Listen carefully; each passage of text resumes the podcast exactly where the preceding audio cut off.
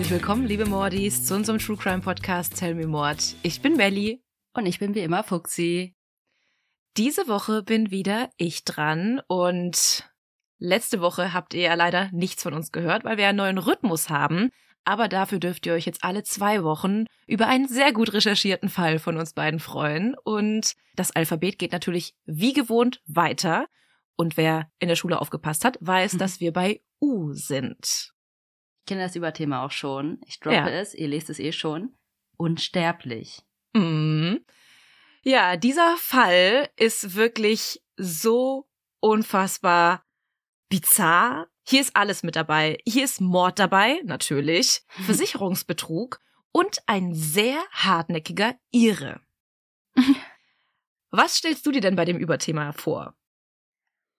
Ich muss irgendwie an einen Zaubertrank denken, der einen unsterblich macht. Ähm, oder wieder sowas Richtung Wunderheiler. Also irgendwas, was irgendwie ein Betrug ist an den Verbraucher, an den mhm. Konsumenten. Ja, du bist mit Zaubertrank irgendwie gar nicht mal so weit entfernt. Nur dass der Zaubertrank vielleicht nicht wild gemixt wurde. Ah, doch, vielleicht schon, gepanscht. Ähm, ihr werdet in dem heutigen Fall erfahren, was ich damit meine. Es wird heute um einen Mann gehen, der laut einigen Quellen über 30 Mordversuche überlebt hat. Und wenn das mal nicht unsterblich ist, dann weiß ich auch nicht. Wir begeben uns jetzt erstmal nach New York, zurück in die 1920er, 1930er Jahre. New York ist zu diesem Zeitpunkt bereits eine Weltmetropole und die Stadt, wie wir sie heute kennen, baut sich so langsam auf. Die New Yorker Skyline bildet sich so langsam und 1929 war New York bereits die größte Stadt der Welt. Wir befinden uns allerdings auch in der Zeit der Prohibition und der Weltwirtschaftskrise. Und wir haben ja schon in einigen unserer Fälle über die Great Depression, wie sie damals genannt wurde, gesprochen und dass sehr viele Menschen an dieser Zeit auch kaputt gegangen sind. Die Menschen hatten keine Arbeit, sie lebten teilweise auf der Straße und obwohl der Alkohol verboten war, war es trotzdem das Mittel der Wahl, um irgendwie das Leben zu überstehen. So ging es auch Michael. Anfang der 1920er Jahre machte sich Michael Malloy auf den Weg, ein neues Leben zu beginnen. Und wo sollte das besser möglich sein als im 5000 Kilometer entfernten New York? Ursprünglich kommt er nämlich aus Donegal aus dem Norden Irlands. Er hatte damals sein komplettes Erspartes genommen, um sich ein Ticket für die Überfahrt nach Amerika zu kaufen. Und er ist damals nicht der Einzige. Die Stadt befindet sich nämlich in einer der größten Einwandererwellen überhaupt. Ellis Island. Ja, also wer das nicht kennt, es gibt so viele Filme, die auch darauf basieren. Die Menschen gehen auf ein Boot und haben nur ihre Koffer dabei, ihre Familie, wenn's hochkommt und sehen dann die Freiheitsstatue und wissen, sie sind nun in Amerika und können dort ein neues Leben beginnen. Das 19. Jahrhundert brachte zwei große Einwanderungswellen. Einmal in den 1850er Jahren, da kamen etwa zwei Millionen Immigranten, die überwiegende Mehrheit dabei aus Westeuropa, nach New York. Viele davon waren Iren, denn sie waren von den Auswirkungen der großen Hungersnot dort betroffen und wollten dann in New York ein neues Leben beginnen. Die Einwanderer, die in New York blieben, die zogen oft ins südliche Manhattan, in die Nähe der Docks und arbeiteten dann dort in Fabriken und Gießereien, wo die meisten Arbeitsplätze waren. Sie lebten oft in neu gebauten, engen, sehr überfüllten Mietshäusern, den sogenannten Tenements, und viele Einwandererviertel wurden zu Slums, in denen sich dann die armen Bewohner drängten. Also die, die wirklich ihr komplettes Geld nur fürs Ticket ausgegeben haben und dort erstmal mit nichts ankamen. Keine Arbeit, keinem Dach über dem Kopf und erstmal gucken mussten, wo gehen sie hin? In diesen Slums fehlte eine Kanalisation, fließend Wasser und die Menschen wurden sehr häufig sehr krank. Dabei war es in diesen Vierteln auch ganz oft so, dass eine bestimmte Einwanderergruppe dieses Viertel dominierte. So entstanden dann Viertel wie Kleindeutschland im Süden Manhattans. Eine zweite große Einwanderungswelle begann dann in den späten 1980er Jahren, als russische und polnische Juden Süditaliener, Griechen und Menschen aus dem Rest von Süd- und Osteuropa nach Amerika kamen. Die, die in New York blieben, wohnten dann meistens unter sich, wie eben schon gesagt, in diesen Vierteln Klein-Deutschland oder Little Italy bildete sich zu dieser Zeit und 1910 lebten 2,2 Millionen Menschen in Manhattan. Also über eine Million mehr als noch 1980, 30 Jahre zuvor.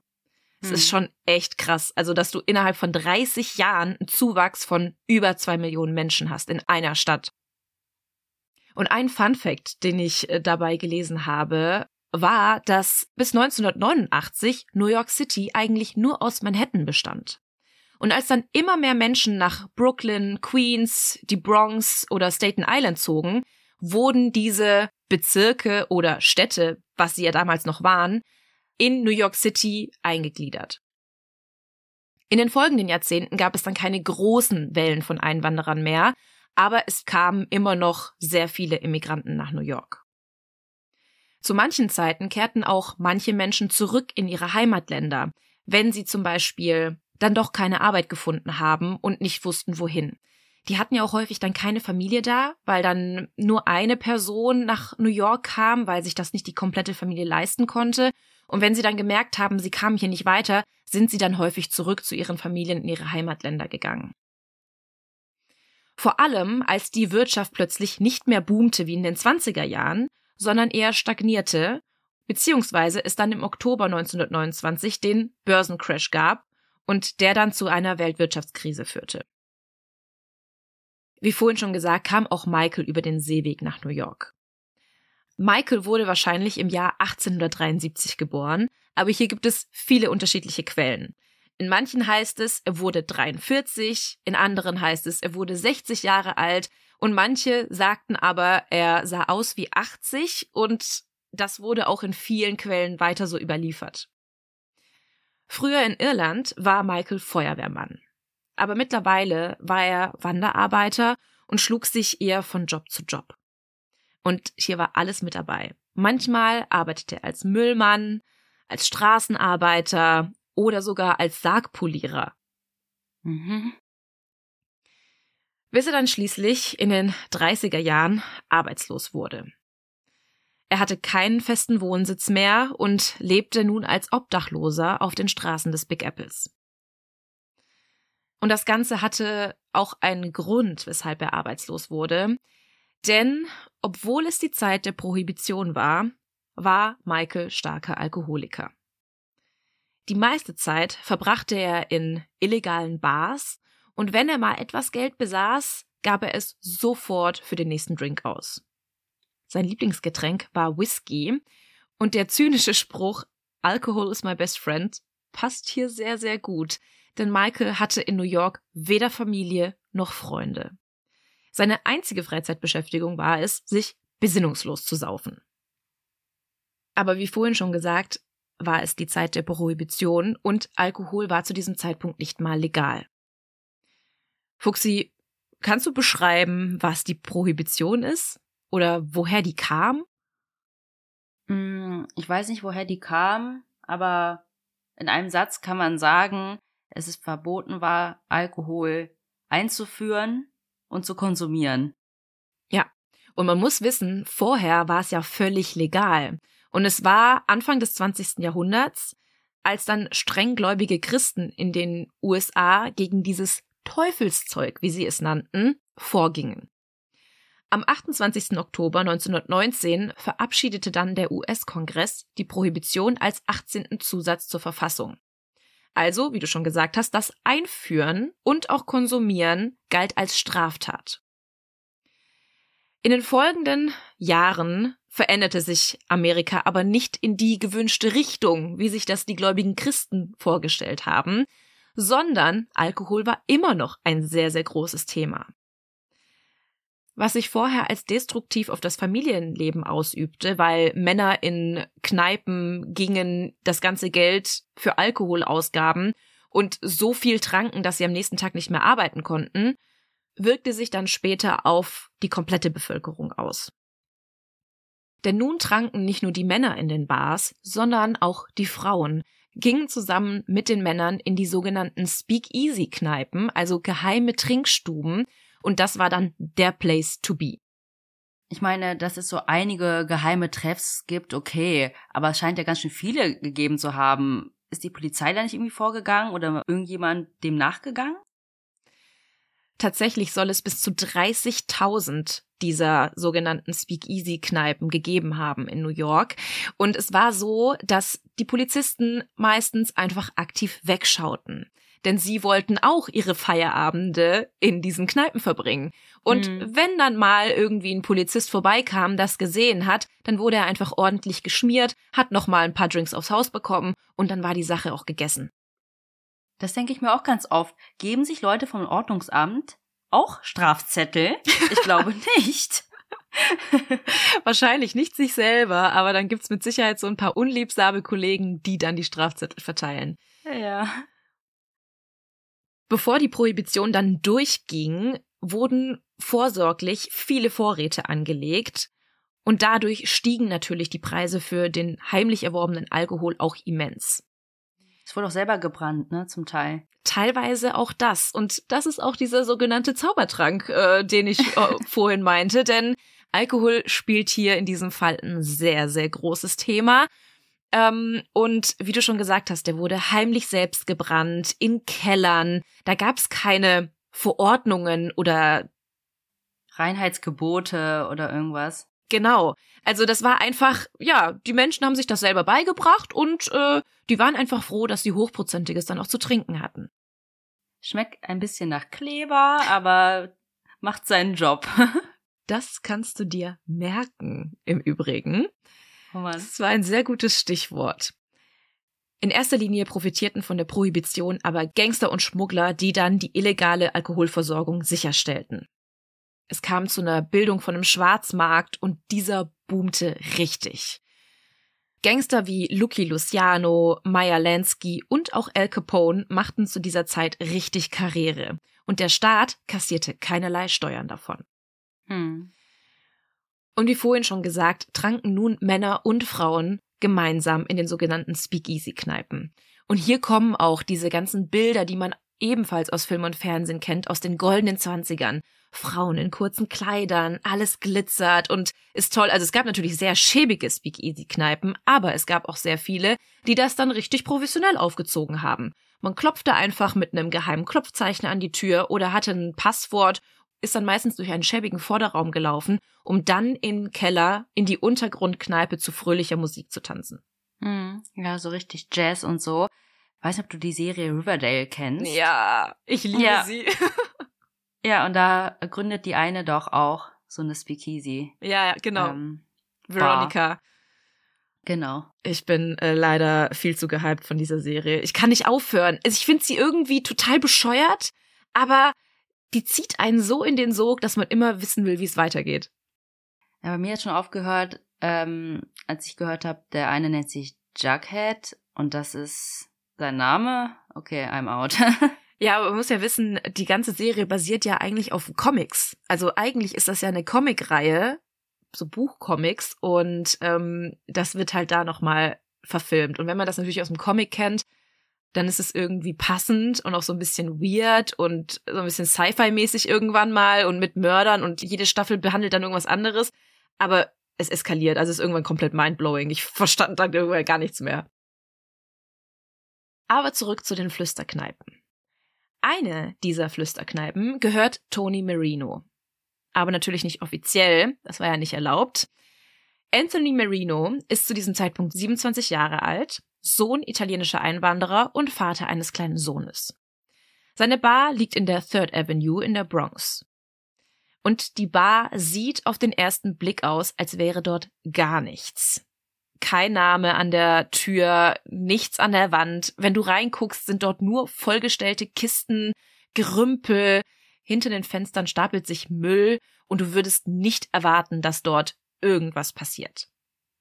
Aber natürlich trügt der Schein, denn so sieht die Bar nur tagsüber aus. Nur wer in der Nähe wohnt, wusste, dass sich die Tür nachts öffnete und dass sich hinter den gestapelten Kisten eine kleine billige Kneipe befand. Also in diesem Fall war es nicht so, dass wir dort irgendwie feierwütige Frauen und kurze Röckchen gesehen haben, sondern das war eher so eine heruntergekommene Kneipe für die untere Klasse der Gesellschaft. Hm. Ja, die Bronx war früher ja auch eher noch Ghetto. Mhm, ja. Die Fenster wurden abgehängt mit Vorhängen und Zeitungspapier, ein Sofa stand darin, vier Tische, eine selbstgebaute Sperrholzbar und ein ordentlicher Vorrat an geschmuggeltem Whisky. Die Kneipe war zwar nichts Besonderes, aber eins der wenigen Lokale, in dem sich die überarbeitete Bevölkerung zurauschen lassen konnte. Außerdem bewahrte sie Toni, den Besitzer, vor dem Hungertod. Denn außer den Einnahmen aus der Kneipe hatte Toni gar nichts. Er schlief sogar nachts manchmal auf dem Sofa. Toni hatte durch die Bar zwar etwas Essbares auf dem Tisch, aber so richtig zum Leben reichte es nicht. Er hatte mhm. ja auch einen kleinen Sohn und den auch zu versorgen, das war schon teuer. Und genauso pleite wie er waren auch seine Kunden. Manchmal zahlten die Gäste, manchmal auch nicht. Häufig gaben die Kunden ihr komplettes Erspartes und hart verdientes Geld in seiner Flüsterkneipe aus. Sie leerten dann ihre Taschen, schütteten Handvoll Münzen auf Tonis Tresen und setzten den Rest, wenn sie nicht mehr zahlen konnten, auf eine Rechnung. Beim nächsten Mal hoffte dann Toni, dass sie es irgendwie begleichen würden, aber das passierte nicht immer. Und genau hier treffen Michael Malloy und Tony Marino aufeinander. Denn in den meisten Flüsterkneipen in der Gegend hatte Michael mittlerweile Hausverbot. Er hat sich ja selbst von Job zu Job gehangelt, aber sein Alkoholkonsum machte ihm hier einfach einen Strich durch die Rechnung und er verschlief die Tage, tauchte nicht auf der Arbeit auf und verlor dann jeglichen Gelegenheitsjob, den er je hatte. Wenn er dann mal eine Bar gefunden hatte, nutzte er häufig die Gutmütigkeit der Barbesitzer so lange aus und schrieb so lange auf die Rechnung, bis er irgendwann rausgeflogen ist, weil er einfach die Rechnung nicht mehr bezahlen konnte. Mhm. Schließlich kommt er zu Tonys Bar. Hier zieht er anfangs genau das gleiche ab. Es gibt Nächte, in denen Tony hätte schwören können, dass er den größten Teil seines Gewinns in den Hals von Mike schüttete. Und die meisten anderen Gäste machten sich ebenfalls lustig über Michael. Sie waren zwar alle jetzt nicht besonders dolle, aber Michael war halt wirklich die unterste Schublade. Es war ein Mensch, er lebte auf der Straße, er stank, er wusch sich nicht, er hatte keine Arbeit, er hatte keine Freunde und er war einfach so ein, ja, so eine arme Seele, die du in so einer Bar auch heute manchmal noch triffst. Hm. Ja, und dann dieses, das wird ja manchmal auch in so Filmszenen gezeigt, der sich so durchschnort, dann gibt man ihm doch wieder was, dann ist er so betrunken, labert auch nur Mist, prügelt sich dann noch am besten. Ja. Also, ja. Ja, irgendwie. Aber trotzdem unterhaltsam. Genau, genau. Also irgendwie tat er ihnen auch leid. Und wie du sagst, sie fanden es auch manchmal einfach ganz witzig, wie er dann sturzbetrunken an der Bar einschlief. Nachdem er mal wieder auf der billigen Sperrholzbar eingeschlafen war, war Mike das Gesprächsthema Nummer eins in Tonys Bar. Tony und einige seiner engen Freunde machten sich wieder mal lustig über ihn. Die Männer, die mit Tony am Tisch saßen, waren Joseph Murphy, ehemaliger Chemiker und einziger Barmann in Tonys Bar, Francis Pasqua, 24 Jahre alt, frisch verheiratet, Bestattungsunternehmer und hat ein kleines Bestattungsunternehmen in der East 117th Street Harry oder Hershey Green, welcher Taxifahrer war, und Daniel Kreisberg. Er war Obstverkäufer, 29 Jahre alt, Sohn russisch-jüdischer Einwanderer, ist verheiratet und hat drei Kinder. Alle sitzen nun da, machen sich über Michael lustig, spielen eine Partie Pinockel, trinken etwas von dem geschmuggelten Whisky und machen sich gleichzeitig Gedanken darüber, wie sie in den harten Zeiten der Depression an ein bisschen Geld kommen. Denn alle hatten es nicht so einfach. Sie verfielen dann in Tagträumereien. Was könnte man machen, um an Geld zu gelangen? Und wir kennen's alle, betrunken in der Bar hat man meistens nicht die besten Ideen. Mhm. Kriminelle Energie. Hm, ja, genau. Also meistens gibt es ja keinen schnellen und einfachen Weg, um an viel Geld zu gelangen, ohne dass es mit dem Verbiegen von Gesetzen passiert. Wie vorhin schon gesagt, es ging allen nicht so gut in der Zeit der Great Depression. Die Wirtschaftslage war schlecht, die Menschen hungerten, hatten keine Arbeit und keine Perspektive. 25 Prozent der Amerikaner waren arbeitslos und die Löhne sind um 60 Prozent gesunken. In den 20er Jahren haben viele der Amerikaner Häuser gekauft, Kredite aufgenommen, aber durch den Börsencrash konnten sich das dann viele einfach nicht mehr leisten und lebten auf der Straße oder kampierten am Central Park. Einer von den Männern sagte, wenn sie nur einen wohlhabenden Verwandten hätten, von dem sie richtig groß erben könnten.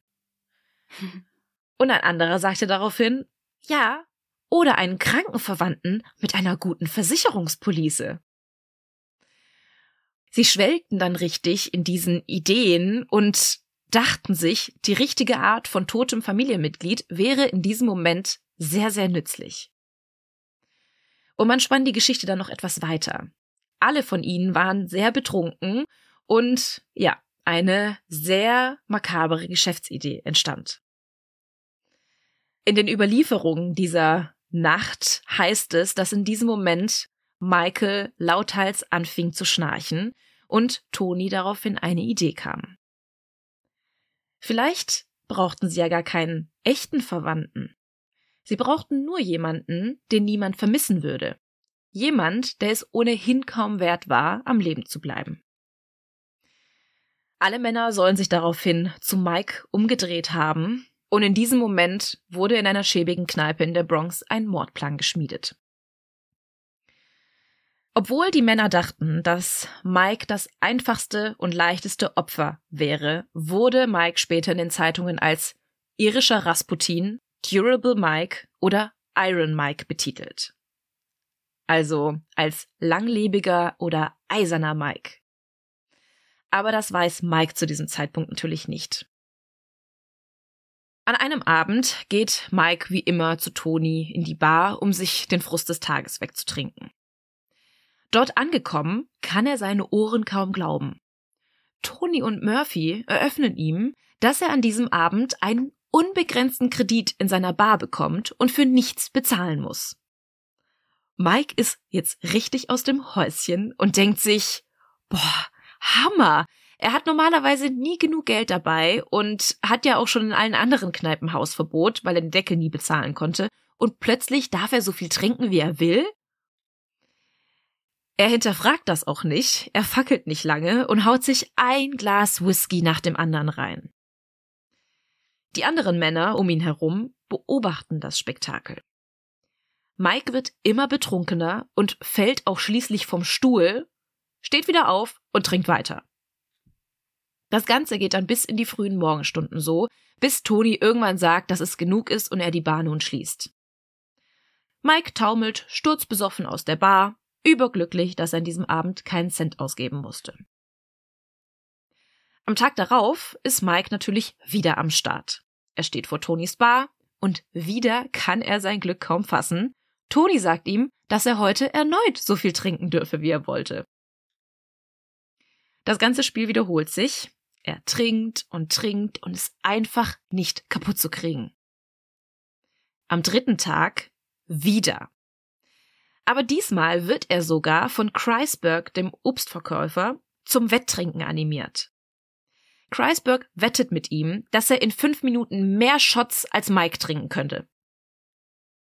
Und das lässt sich Mike nicht zweimal sagen. Während Kreisberg nach ein paar Shots aufhören muss, kann bei Mike keiner mehr mitzählen, wie viel er genau Intus hatte. Nach dem Spiel, also nach diesen fünf Minuten Wettsaufen, bestellt er dann noch ein Whisky, als wäre nichts gewesen.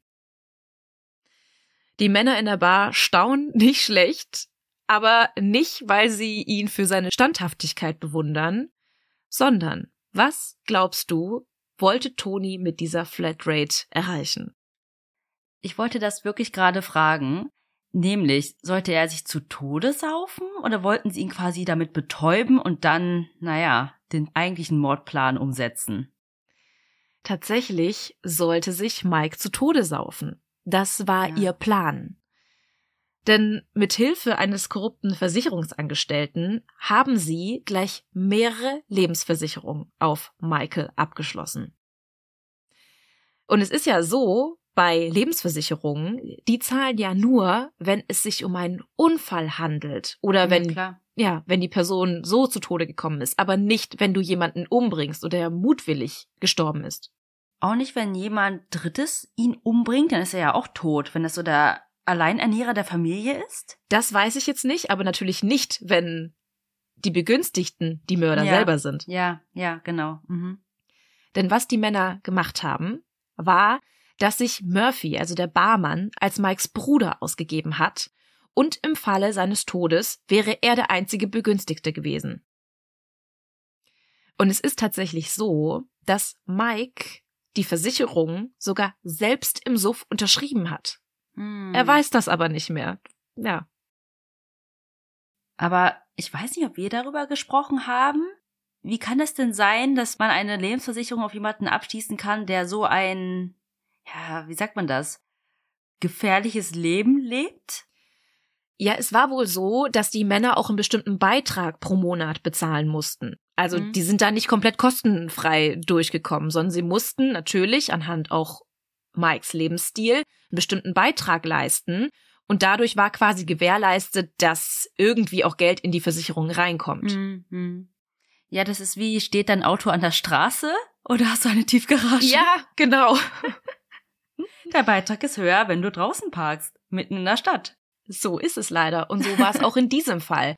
Aber sie hofften natürlich, dass sie nicht so lange diesen Beitrag bezahlen müssten, denn Mhm. sie hatten vor, Michael so schnell wie möglich um die Ecke zu bringen. Ja. Und im Fall seines Todes würden Murphy und die anderen Männer mehr als 3500 US-Dollar bekommen. Was heutzutage auch nicht nach viel Geld klingt, aber zu dem damaligen Zeitpunkt mehr als 70.000 Dollar wert gewesen sein soll. Und Tony selbst hatte die Idee für diesen Versicherungsbetrug, aber nicht irgendwoher, denn diese Masche ist ihm nicht neu. Mehrere Male hat Toni bereits dieses Spiel abgezogen. Immer wieder einsame, alkoholkranke Gäste in seiner Bar sich zu Tode saufen lassen und die Versicherung kassiert. Und das war zu Zeiten der Prohibition keine seltene Todesursache, denn der Alkohol war ja meistens, wie wir vorhin schon gesagt haben, selbst gebrannt und auch mal gestreckt und gepanscht und dadurch einfach nicht rein und die Menschen haben sich tatsächlich nach wenigen Drinks zu Tode gesoffen. Hm. Das erste Mal hat Toni das Ganze im Frühjahr 1932 abgezogen. Er hat nämlich eine Versicherungspolice auf eine junge Blondine namens Betty Carlson abgeschlossen. Betty war aber nicht irgendwer, sondern Tonis Freundin.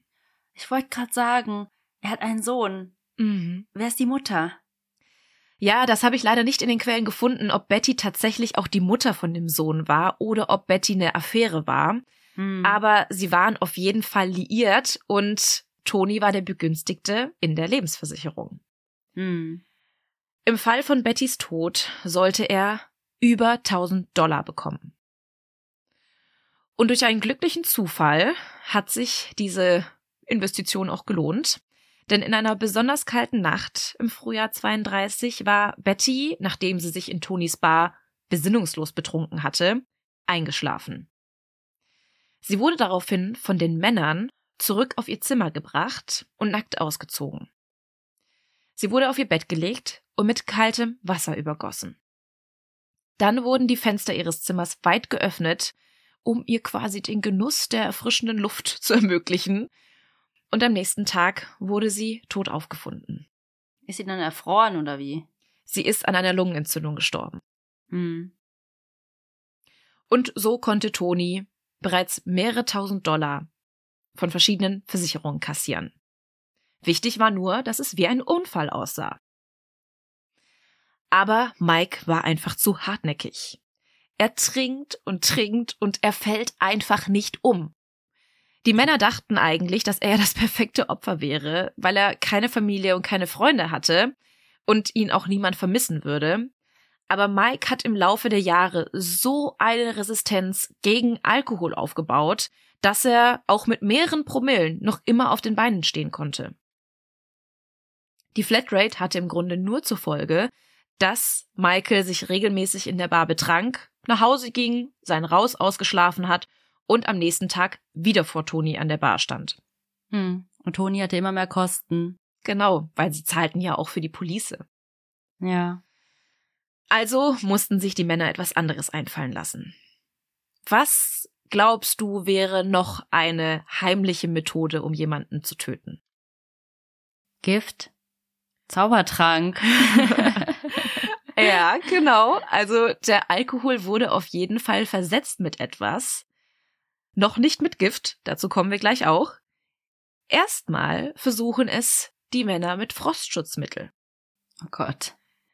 In Frostschutzmittel sind nämlich tödliche Inhaltsstoffe wie Isopropylalkohol und Ethylenglycol.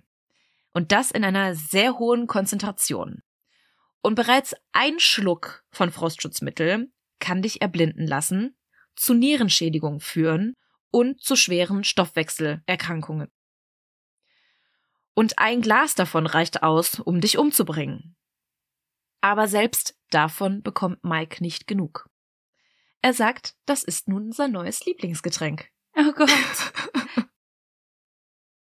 Irgendwann kippt er zwar um und ist bewusstlos und die Männer hoffen kurz, dass sie es nun endlich geschafft haben, aber Mike fängt nur an zu schnarchen und ihnen ist klar, dass er eigentlich gerade nur seinen Rausch ausschläft. Am Ende des Abends torkelt er mal wieder einfach aus der Bar, als wäre nichts. Am nächsten Tag kommt er wie immer, putzmunter, gut gelaunt, zwar mit einer Fahne, aber am Leben zurück in Tonys Bar. Und es gibt einen Grund, weshalb er überlebt hat. Was glaubst du ist dieser Grund? Und das ist auch wieder mal Thema Zaubertrank. Ich habe keine Ahnung. Hat er einen taktischen Zwischenkotzer gemacht? keine Ahnung.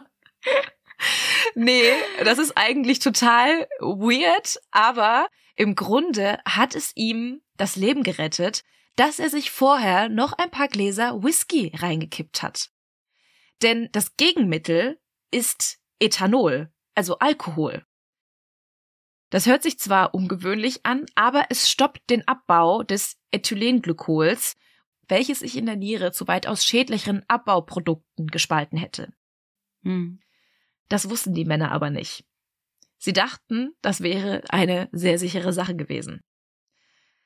Also kommt Mike am nächsten Tag wieder zurück in die Flüsterkneipe. Es folgen nun weitere Vergiftungsversuche. Das nächste, womit sie Mikes Drink versetzen, ist Terpentin. Terpentin ist eine farblose bis gelblich, meist cremige Flüssigkeit. Und Terpentin ist ebenfalls wie Frostschutzmittel hochgradig gesundheitsschädlich und auch umweltgefährdend.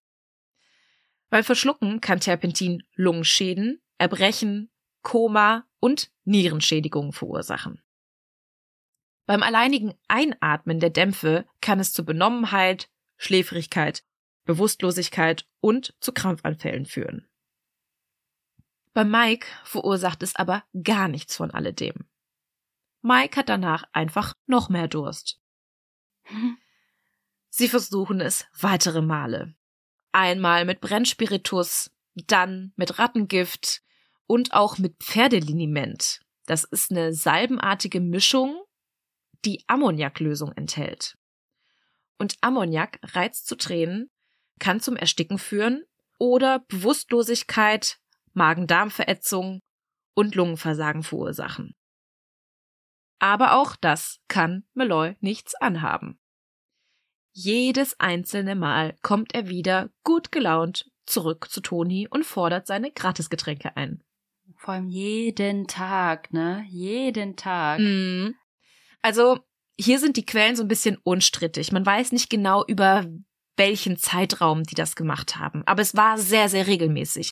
Vor allem diese anfänglichen Versuche, ihn sich zu Tode saufen zu lassen, war wirklich täglich dann haben sie oft irgendwie einen Tag Pause gebraucht, um sich zu überlegen, okay, was können wir als nächstes machen? Und dann haben sie es erneut versucht. Hm. In manchen Quellen heißt es, es waren insgesamt 14 Mordversuche, in anderen heißt es 30. Man weiß nicht, ob die auch vieles gemeinsam probierten oder jeden Tag was anderes versuchten, aber es vergehen ein paar Wochen und sie schmieden immer wieder neue Pläne. Sie wussten jetzt, sie mussten sich irgendwas anderes einfallen lassen, weil irgendwie Michaels Nieren sind einfach zu krass. Er hat in den letzten Jahren einfach zu viel konsumiert und durch auch diesen gepanschten Alkohol hat er wahrscheinlich so eine Resistenz gegen alles Mögliche entwickelt, dass sie nun beschließen, ihn irgendwie anders zu vergiften. Können ihr ihn nicht einfach schubsen? ja, das habe ich mir dann auch gedacht. Warum sind sie mit ihm nicht irgendwo hingefahren und ja, wie du sagst, irgendwie von der Klippe gestürzt, besoffen? Das wäre ja auch eigentlich mhm. sehr naheliegend gewesen bei ihm. Aber nein, sie versuchen es jetzt erstmal durch Lebensmittelvergiftungen. Mike hat ja nicht nur ständig Durst auf Alkohol, sondern auch Riesenhunger. Also laden die Männer ihn an diesem Tag nun zum Essen ein. Sie versuchen es zuerst mit einer in giftigem Formaldehyd getränkten rohen alten Auster. Formaldehyd reizt die Schleimhäute und kann Krebs im Nasenrachenraum auslösen, wenn es eingeatmet wird. Beim Verschlucken führt es zu blutigem Erbrechen, Atemnot und führt schließlich zum Ersticken. Auf die Idee kamen sie, weil Pasqua, also der Bestatter, letztens einen Mann beerdigt hatte, der genau an so einer Vergiftung gestorben war. Die hatten ja die volle Expertise im Haus. Ja. Eigentlich ja. Aber auch das funktioniert bei Michael nicht. Er so, mh, lecker, das ist mein neues Lieblingsessen. Ohne Witz, er fand das wirklich einfach lecker. Und am nächsten Tag dachten sich die Männer, okay, wir müssen wieder was anderes ausprobieren. Murphy, der Barmann, hat vorsorglich bereits mehrere Wochen zuvor eine Dosen Sardinen geöffnet und diese vor sich hingammeln lassen. Ja. Aus diesen vergammelten Sardinen servieren ihnen die Männer nun ein Sandwich. Oh, ist das eklig. Das allein ist schon echt eklig, aber sie versetzen dieses Sandwich auch noch mit Rattengift. Alter. Mit Glasscherben. Oh, Mike. Mit Teppichnägeln und mit Metallspänen aus zermahlenen Dosen. Alter. Oh nein. Also, es war vorher auch schon nicht lustig. Nein. Aber der Arme. Und dann auch noch hier, geht aufs Haus und dass er gar nicht misstrauisch wird. Nein, er ahnt gar nichts. Er ahnt nichts. Er ist einfach so dankbar, dass er kostenlos Essen bekommt. Und er denkt sich so, boah, endlich habe ich Freunde. Die kümmern sich richtig um mich. Die machen sich richtig Sorgen, dass ich genug zu essen und zu trinken habe. Und es ist so, dass allein die Fischvergiftung zu Übelkeit, Erbrechen, Bauchschmerzen bis hin zu Kopf- und Muskelschmerzen führen kann. Außerdem kann es dazu führen, dass du Herz-Kreislauf-Beschwerden bekommst, erhöhten Puls, Nervenstörungen, Lähmungserscheinungen und es kann schließlich zum Tod führen. Hm. Ja, und dann noch zusätzlich die Glasscherben, die Späne, was ja dann irgendwie die Speiseröhre aufschneiden kann. Mm. Und, oh, und das Rattengift. Also das ja, Rattengift stimmt, ist ja. ja. auch noch mit drin. Und das führt Alter. auch zu Zahnfleischbluten, zu starker Müdigkeit, Bewusstlosigkeit, blutigem Erbrechen, blutigem Stuhlgang und kann auch zu lebensbedrohlichen Hirnblutungen führen. Ja. Also hören wir ja auch ganz oft, ne, Rattengift, ähm, Köder für, gegen Hunde. Aber was glaubst du passiert? Ja. Er überlebt. Er soll sogar ab und zu auf einen Nagel gebissen haben, ihn dann einfach rausgeholt haben, als wär's eine Fischgräte und hat einfach unbeirrt weitergegessen. Ah. Und das Geilste ist, am Ende soll er sogar nach noch einem Sandwich gefragt haben. Ja, das Brot war ja wahrscheinlich okay. das war nicht verschimmelt, das hätte man ja gesehen. Die Männer sind aber jetzt völlig verzweifelt. Die Wochen vergehen. Michael ernährt sich quasi aus deren Taschen und kein Versuch scheint ihm irgendwas auszumachen. Es müssen jetzt also irgendwie größere Geschütze aufgefahren werden. Toni soll an einem Abend sogar so sauer gewesen sein, dass er kurz davor war, auf Mike mit einer Schrotflinte loszugehen. Aber es wäre ja kein Unfall gewesen. Er wurde dann auch mhm. abgehalten, aber so kannst du dir einfach die Frustration vorstellen. Ja. Einmal soll er sogar kurz davor gewesen sein, Mike zu Tode zu prügeln, aber auch hier wurde er von den anderen Männern abgehalten. Also musste etwas anderes her. Als sich Michael eines Abends mal wieder bis zur Besinnungslosigkeit betrank, brachten die Männer ihn in den Crotona Park in der Nähe des Bronx Zoo.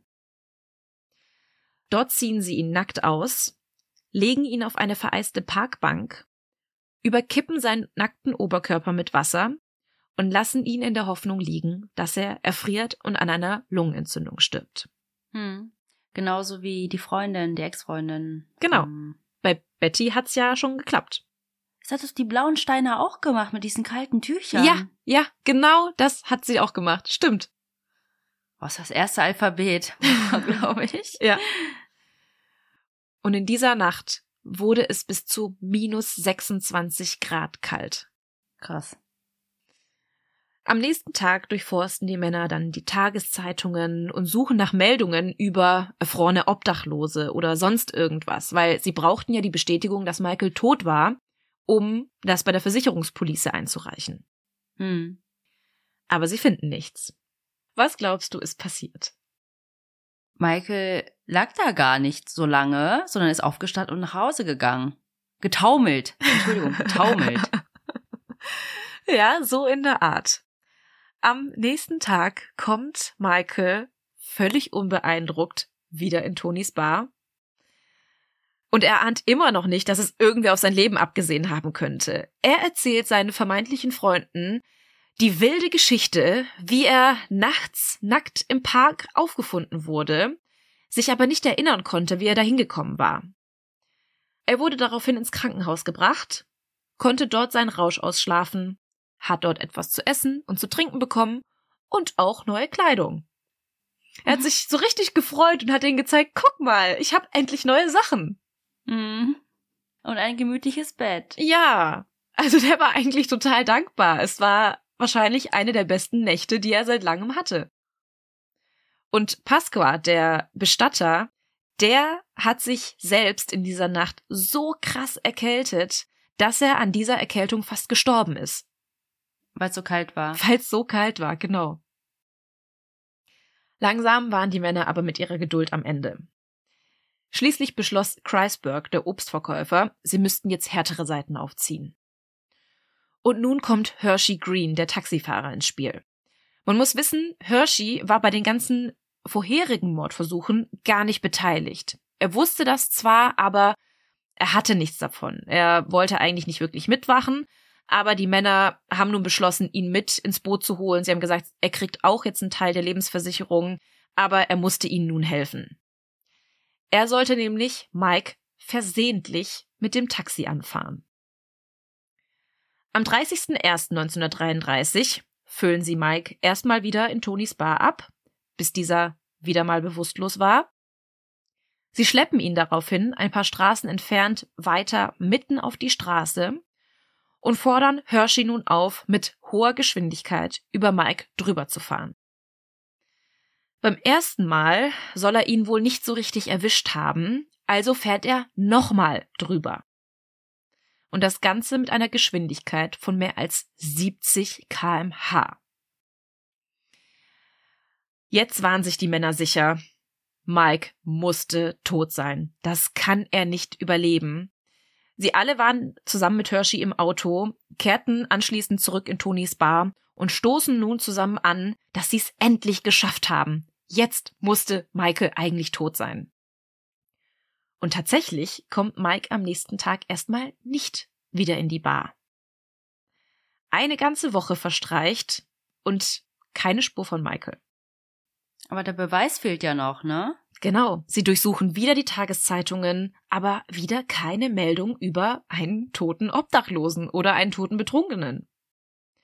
Zwei Wochen vergehen, keine Spur von Mike. Dann aber, die Woche drei beginnt, kehrt plötzlich Michael zu allem Erstaunen seiner Mörder etwas angeschlagen, aber trotzdem wohlauf in Tonys Bar zurück. Er soll beim Betreten gesagt haben, ich würde sterben für einen Drink. Michael wurde in dieser Nacht bewusstlos von zwei Polizisten gefunden und in ein nahegelegenes Krankenhaus gebracht.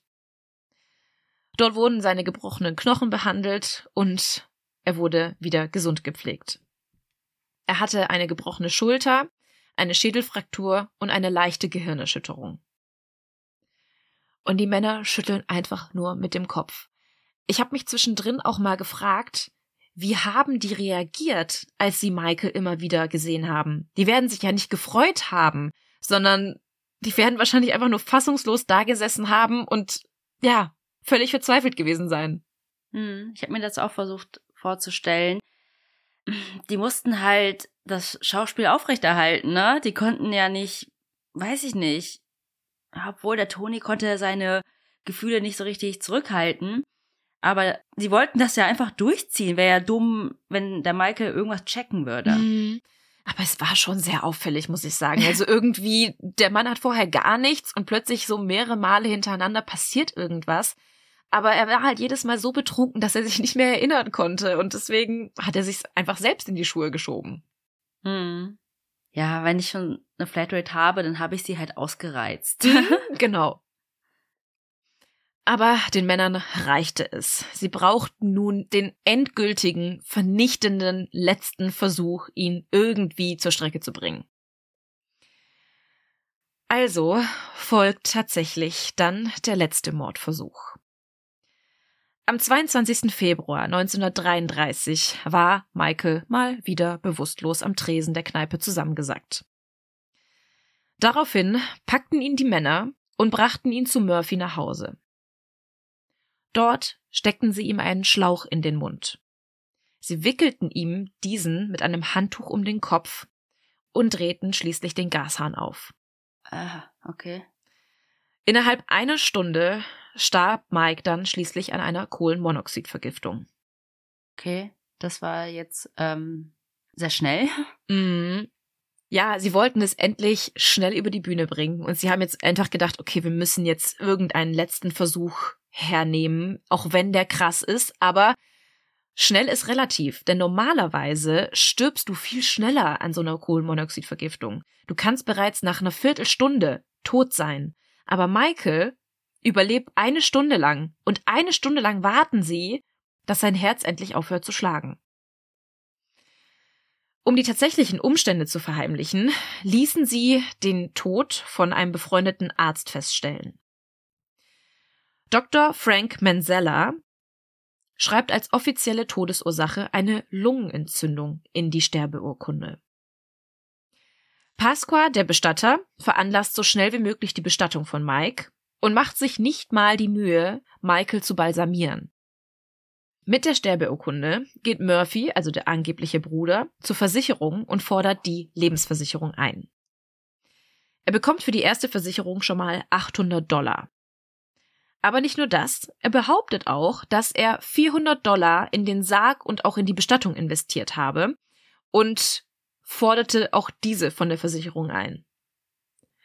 In Wirklichkeit haben sie aber nicht mal 25 Dollar ausgegeben. Hm. Aber die Männer hatten nicht lange Gelegenheit zu triumphieren.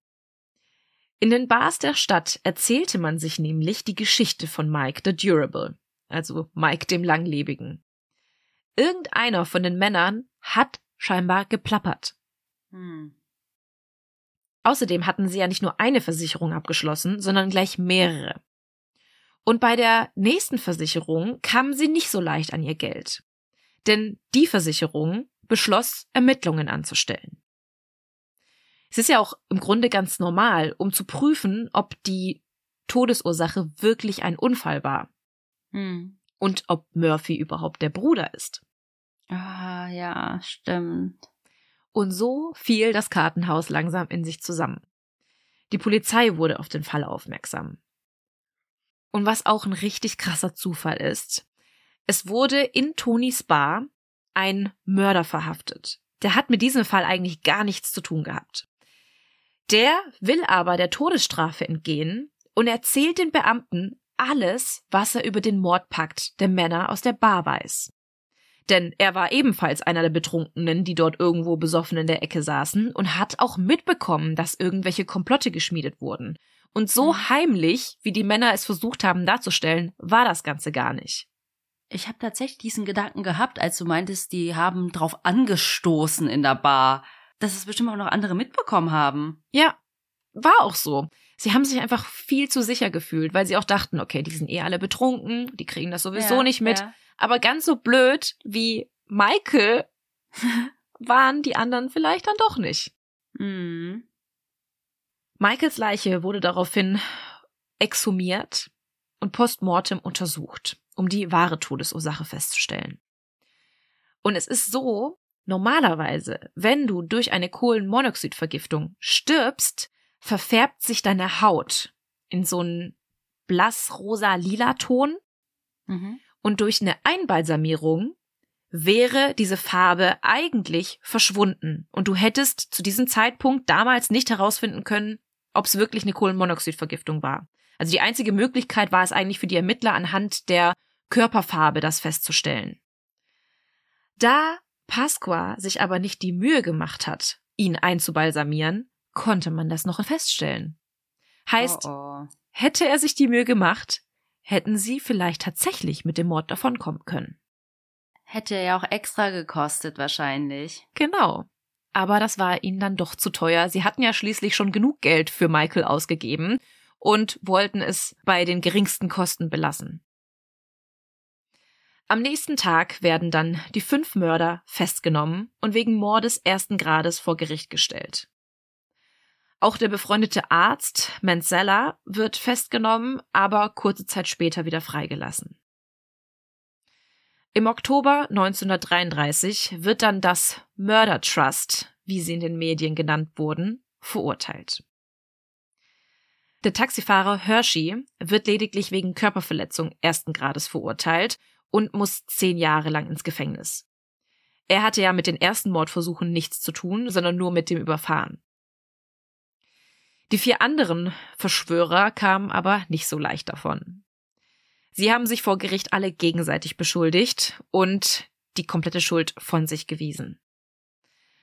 Aber das half alles nichts. Am 19. Oktober spricht die Jury alle vier für Mord ersten Grades für schuldig.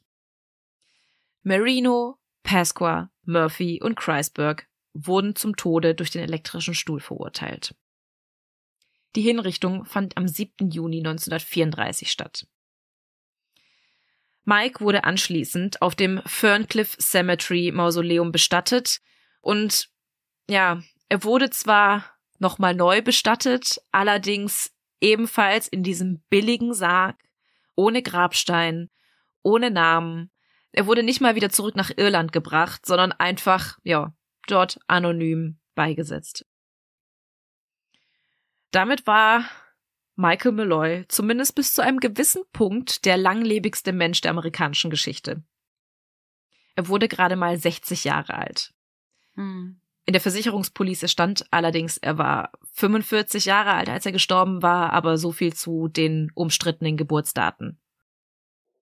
Ja, also ich muss sagen, du bist deinem Versprechen auf jeden Fall nachgekommen, einen mal nicht so krassen Fall zu machen. Also natürlich war das trotzdem ein schlimmes Verbrechen und auf jeden Fall mit sehr, sehr viel Hinterlistigkeit und Boshaftigkeit. Aber ich fand ihn super spannend und auch interessant mal wieder, was man alles verwenden kann. Also wir haben auf jeden Fall einiges gelernt heute durch dich. Und ja, ich kannte den auch nicht, deswegen war er für mich auch deswegen schon spannend. Schreibt uns auf jeden Fall gerne mal, ob ihr den kanntet und ähm, ja, vielleicht habt ihr ja noch andere Ideen, wie man es hätte anstellen können.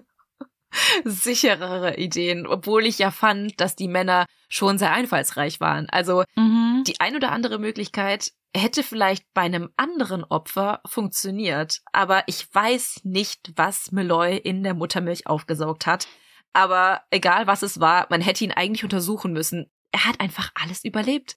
Das ist Rattengift, Formaldehyd, Metallspäne. Also wie krass ist das bitte? Also ein Mensch wäre schon allein an einer Sache gestorben und bei ihm Mhm. wurde einfach alles versucht und es hat einfach nicht geklappt. Also ich muss auch sagen, zwischendurch dachte ich, hä?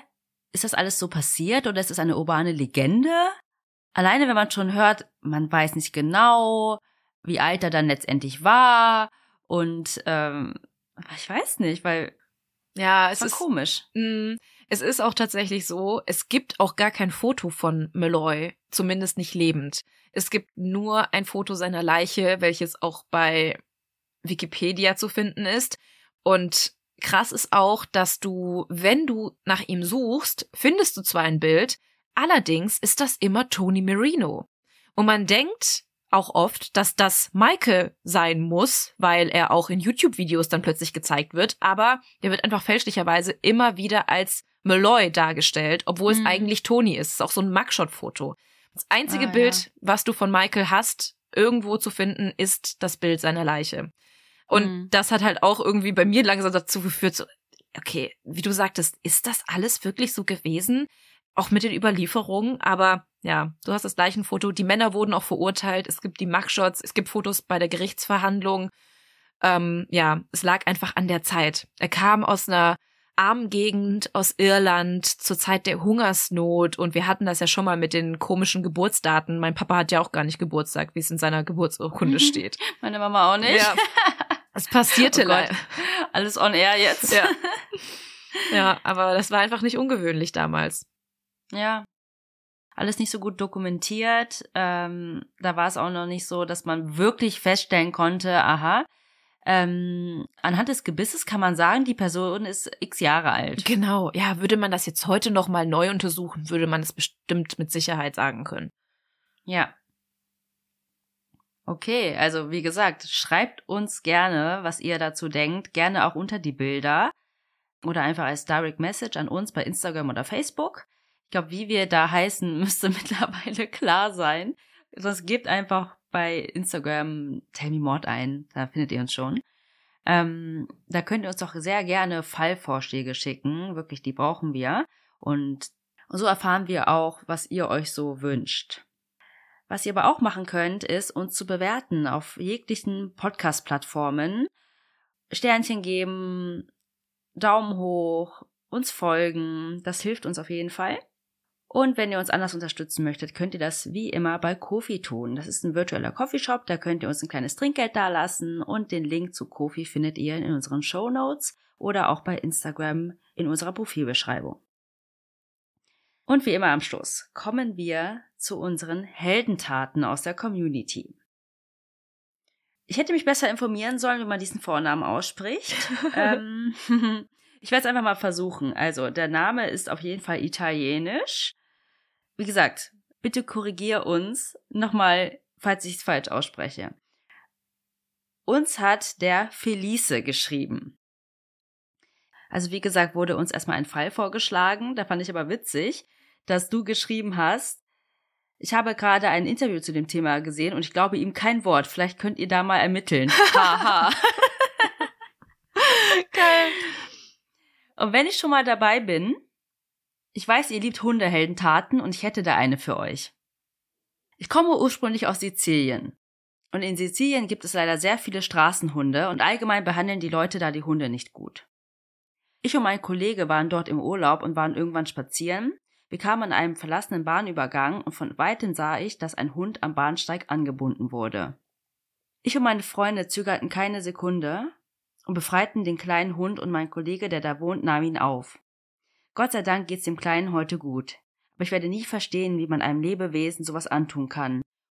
Und dann schreibst du noch, und auch wenn das keine Lösung wäre, würde ich die Person, die das getan hat, selber da anbinden.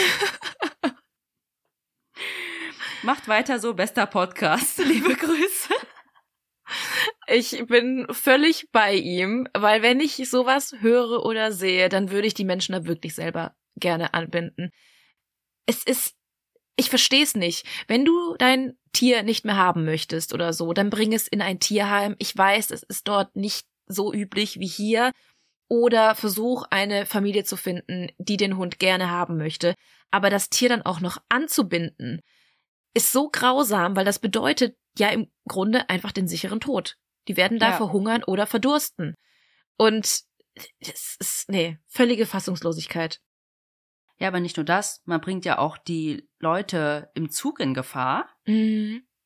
oder in der Bahn. Ich finde das auch super furchtbar. Aber was ich besonders schön an dieser Geschichte finde, ist, dass ihr ihn nicht nur befreit habt, sondern dein Kollege oder Freund ihn auch aufgenommen ja. hat. Das ist echt toll. Schick uns doch ein Foto, wenn du eins hast. Ja. Frag mal. Ja, würde ich gerne mal sehen. Und dann so, äh, das ist ein iStock-Foto. Nein, cool. Also schickt uns gerne eure Heldentaten oder die eines Freundes oder Kollegen. Gerne auf Instagram oder Facebook oder auch per E-Mail an tellmemodpodcast.gmail.com. Ja, dann würde ich sagen, sind wir am Ende dieser heutigen Folge. Und es geht in zwei Wochen weiter mit dem Buchstaben V. Bin ich auch schon sehr gespannt und ich freue mich auch schon darauf. Ich weiß noch nicht, worum es geht. Bis dahin bleibt uns nur noch zu sagen, was wir immer sagen. Ich hoffe, ihr habt Lust auf mehr bekommen. Oder Moormord und bis zum nächsten Mal. Tschüss!